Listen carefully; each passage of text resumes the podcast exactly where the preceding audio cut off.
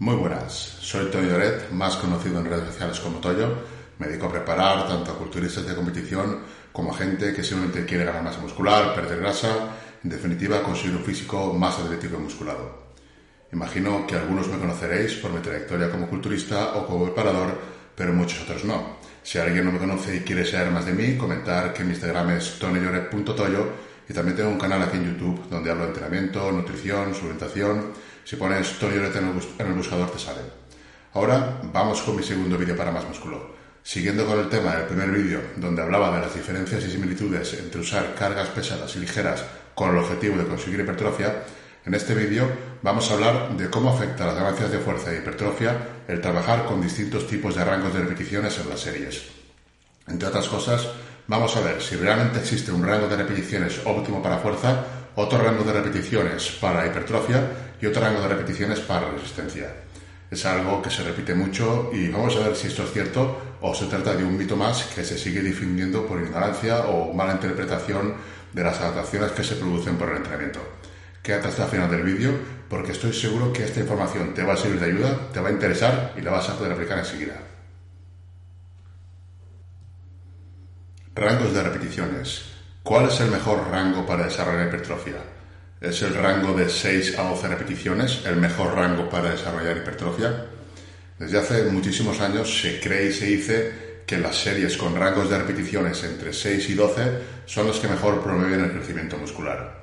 La creencia de que este rango es mejor se origina por el mito de que rangos de repeticiones de 1 a 5 son para fuerza, rangos de 6 a 12 son ideales para hipertrofia y rangos de más de 12 repeticiones ya serían rangos para mejorar la resistencia. Para empezar a destruir mitos, lo primero que tenemos que tener claro es que absolutamente todos los rangos son de fuerza. Quiero decir con esto que todos los rangos van a tener que aplicar fuerza y por lo tanto vas a tener adaptaciones enfocadas a mejorar la fuerza. La diferencia va a ser que si trabajas en un rango de 1 a 5, tendrás adaptaciones que te llevarán a ser más fuerte y levantar cada vez más carga en ese rango de repeticiones. Pero es que si trabajas en un rango de 6 a 12, va a suceder lo mismo. Es decir, obtendrás adaptaciones que te llevarán a mover cada vez más carga en rangos de 6 a 12 repeticiones. Si trabajas en rangos de más de 12 repeticiones, va a suceder exactamente lo mismo. Vas a obtener adaptaciones que te van a llevar a mover cada vez más carga en ese tipo de rango. Y esto va a suceder en cualquier rango que trabajes, ya sea este un rango de 15 repeticiones, de 20 repeticiones o de 25 repeticiones. En absolutamente todos los rangos, las adaptaciones que obtendrás van a ser de fuerza, pero estarán relacionadas de una manera más específica al rango en el que estás trabajando. Tu cuerpo entiende que necesita más fuerza para una determinada cantidad de repeticiones y mediante una serie de procesos genera adaptaciones para que pueda ser cada vez más eficiente en desarrollar esa tarea independientemente de que la tarea sea mover una carga en un rango de 1 a 5 repeticiones, en un rango de 6 a 12 repeticiones o en un rango de más de 12 repeticiones. En absolutamente todos los casos, tu cuerpo está generando adaptaciones para mejorar la fuerza y que seas cada vez capaz de mover más carga en el rango en el que estés trabajando. El problema es cuando se piensa que aumentar repeticiones es porque se ha aumentado la resistencia. Esto es falso. Si estás aumentando repeticiones es porque estás aumentando tu fuerza. ¿Por qué se dice que rangos de 1 a 5 son para fuerza, no? Entonces, ¿por qué para trabajar fuerza se dice que es mejor rangos de 1 a 5 repeticiones? Esto básicamente es porque para el desarrollo de la fuerza máxima, la fuerza máxima es la fuerza máxima que tú puedes aplicar en una sola repetición. Si lo que quieres es desarrollar tu fuerza para un único levantamiento, va a ser mucho más eficiente trabajar en rangos a muy bajas repeticiones muy similares a lo que es tu objetivo, que sería aumentar la fuerza para un solo levantamiento. El trabajar en un rango similar al que quieres mejorar fuerza es lo que va a hacer que tengas mejores adaptaciones en ese rango que quieres mejorar, que en este caso, como digo, pues sería a una repetición máxima. Por lo tanto, sí es verdad que para mejorar la fuerza a una repetición máxima, lo óptimo sería trabajar siempre en rangos bajos de, por ejemplo, 1 a 5 repeticiones. Pero eso no significa que los otros rangos no vayas a obtener mejoras en la fuerza, porque también van a haber mejoras. ¿Qué dice la ciencia aquí, no? Sobre este tema hay un metaanálisis de Brad Schoenfeld y colaboradores donde se analizan las ganancias de fuerza e hipertrofia que se producen en distintos, distintos rangos de repeticiones y se ve que en todos los rangos de repeticiones se mejora tanto la fuerza como la hipertrofia. Este sería el metaanálisis. Sin embargo, y como es obvio, la conclusión de los autores es que los atletas que participan en deportes de fuerza van a tener mejores adaptaciones si trabajan en rangos de repeticiones bajos por el principio de especificidad. Si tú quieres mejorar en el 1RM, no trabajes a 20 repeticiones ni a 12, tendrás que trabajar en repeticiones bajas, ¿vale? Esto sería por el principio de especificidad que vamos a ver ahora en qué consiste. El principio de especificidad. Lo que viene a decir este principio es que hay que entrenar aquellas cualidades que quieras mejorar. De manera que si, por ejemplo, quieres mejorar la capacidad de aplicar fuerza máxima para levantar una carga a una sola vez, no entrenes levantando cargas más livianas muchas veces. Es como si quisieras mejorar tu marca en 100 metros lisos y entrenarás corriendo los 3.000 metros para mejorar en los 100 metros.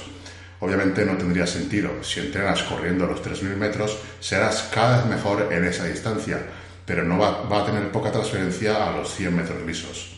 Algo similar es lo que sucede cuando trabajas a altas repeticiones. Eres cada vez capaz de hacerte más fuerte y mover más repeticiones a rangos elevados y puedes mover incluso más carga o más carga o más repeticiones. Eso son adaptaciones de fuerza. Pero va a haber menos transferencia en fuerza cuando haces repeticiones más bajas. Estás acostumbrado a moverte en repeticiones altas, pues es lógico que tú mejores fuerza, mejores en repeticiones a repeticiones altas, pero repeticiones bajas, aunque también vas a mejorar, no va a ser lo mismo que si te adaptaras y te especializaras en repeticiones más bajas. Igualmente, como digo, vas a ganar fuerza a repeticiones bajas, pero no tanta como si te enfocas específicamente a trabajar en rangos de repeticiones bajos. Sin embargo, si por ejemplo quisieras ser cada vez más fuerte en rangos de repeticiones altos, tampoco tendría sentido que trabajaras en rangos de repeticiones bajos con el objetivo de ganar fuerza en rangos de repeticiones altos. Si quieres ganar fuerza en rangos altos, tendrías que trabajar con el fin de tener adaptaciones en fuerza en rangos altos. Eso es algo que no se suele hacer porque apenas hay deportes de fuerza donde el objetivo sea conseguir muchas repeticiones. En los deportes de fuerza, el objetivo es levantar a una sola vez la máxima carga posible. Si existe, por ejemplo, la modalidad de press banca a máximas repeticiones con 100 kilos, donde el objetivo es hacer las máximas repeticiones con 100 kilos.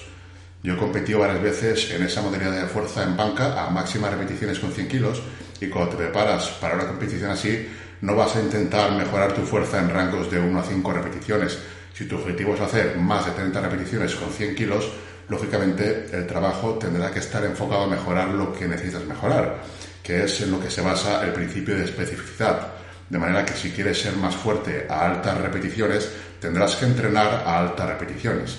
Y si quieres ser más fuerte a una repetición máxima, tendrás que entrenar a una repetición máxima o muy cerca de una repetición máxima, o sea, en rangos muy bajos. De ambas maneras ganas fuerza, pero las ganancias son más específicas al rango en el que trabajas. Evidencia de que se gana fuerza con todos los rangos. Esto es algo totalmente lógico, pero también existe evidencia al respecto. Tenemos, por ejemplo, el estudio de Gerson Campos y colaboradores que dividió un grupo de sujetos en tres grupos. En realidad había un cuarto grupo, pero este era sin ejercicio. En ese estudio se asignaron los mismos ejercicios para todos los grupos, pero con un rango de repeticiones distinto a cada grupo. Un grupo entrenaba con un rango de 5 repeticiones, que era un rango bajo, entre 3 y 5 repeticiones. Otro grupo entrenaba con un rango de repeticiones intermedio, de entre 9 y 11 repeticiones. Y un tercer grupo en un rango de repeticiones alto, entre 20 y 28 repeticiones. Ya el último grupo, como digo, este no hacía ejercicio. Después de 8 semanas se vio que todos los grupos mejoraban la fuerza, pero principalmente, y como es lógico, cada uno mejoró más la fuerza en el rango de repeticiones en el que estaba entrenando.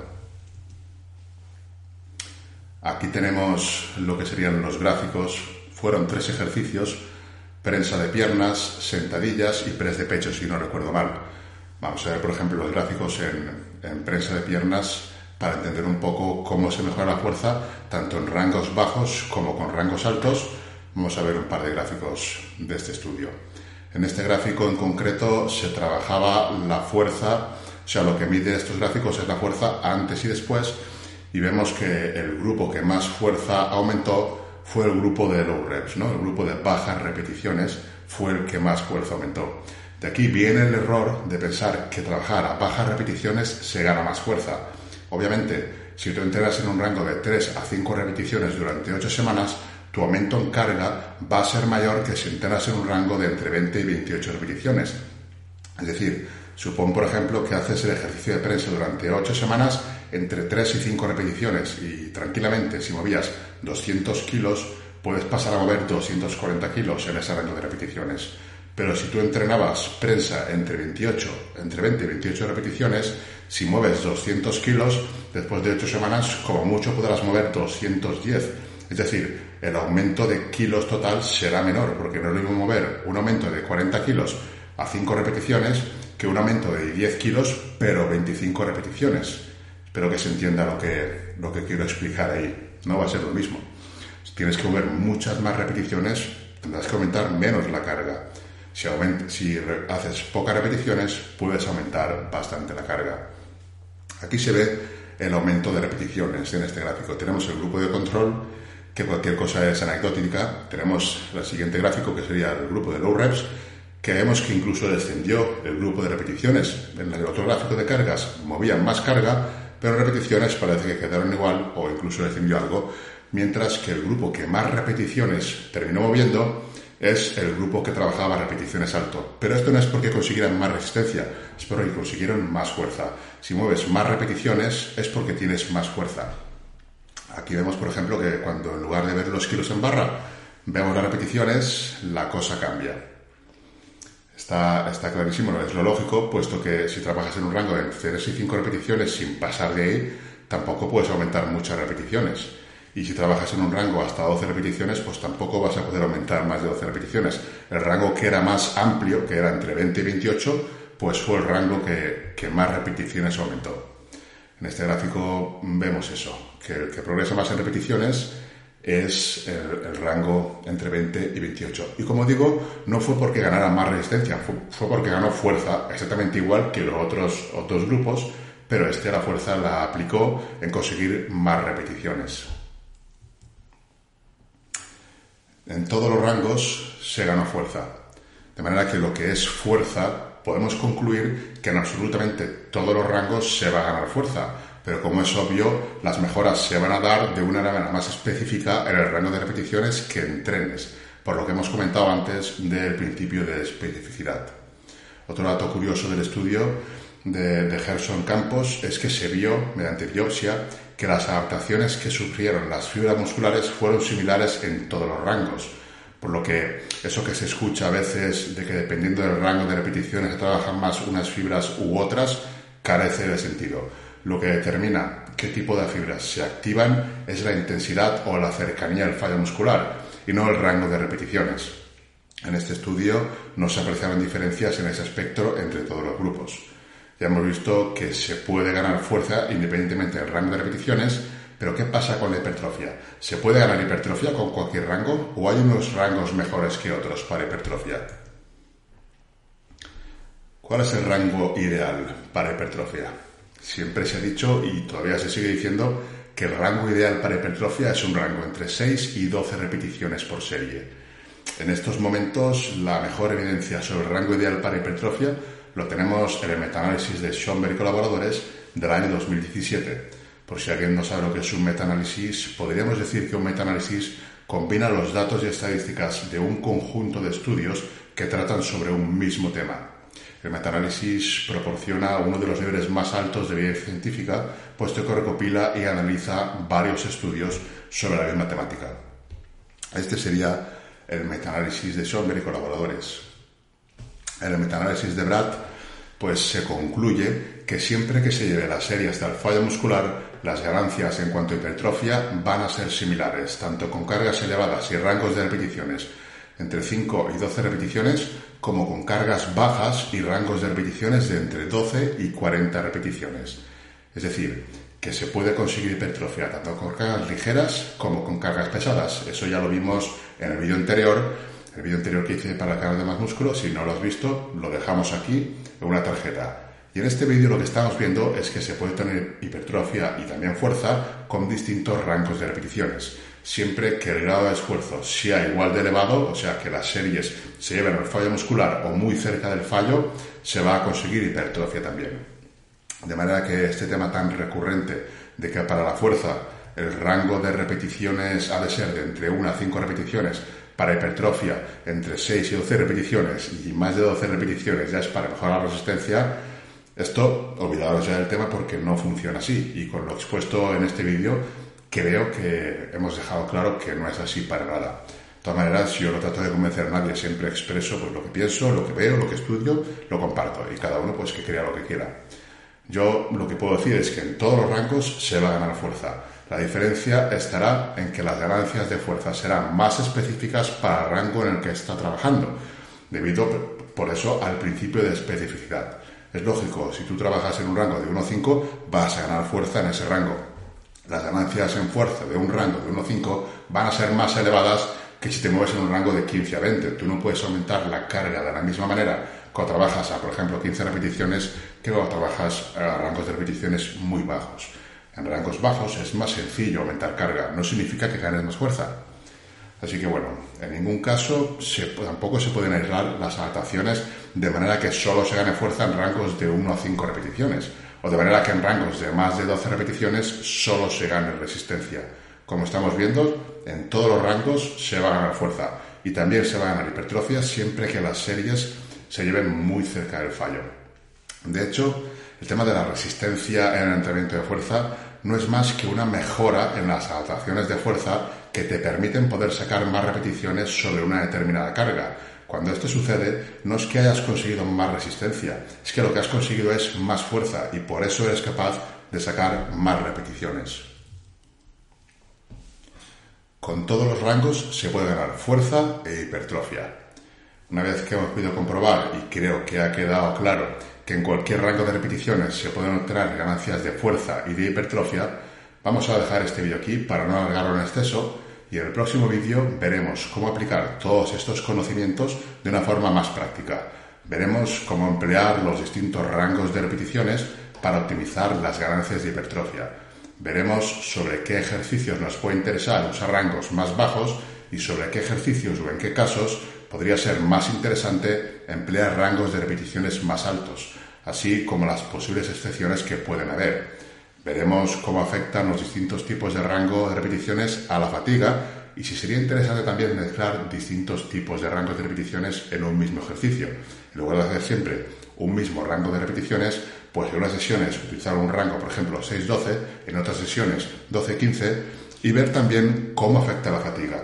Aunque en todos los rangos se pueda conseguir fuerza e hipertrofia, lo que es la fatiga que genera cada uno de esos rangos sí que puede ser distinta. Y dependiendo de la fatiga, pues vamos a tener una mejor o una peor recuperación. Eso lo vamos a ver en el siguiente vídeo. Vamos a trabajar esto de una manera más práctica para que lo podáis aplicar. Espero que te haya gustado el vídeo y si tienes cualquier duda o comentario, me lo puedes dejar aquí abajo en la casilla de comentarios. Un saludo y hasta el próximo vídeo.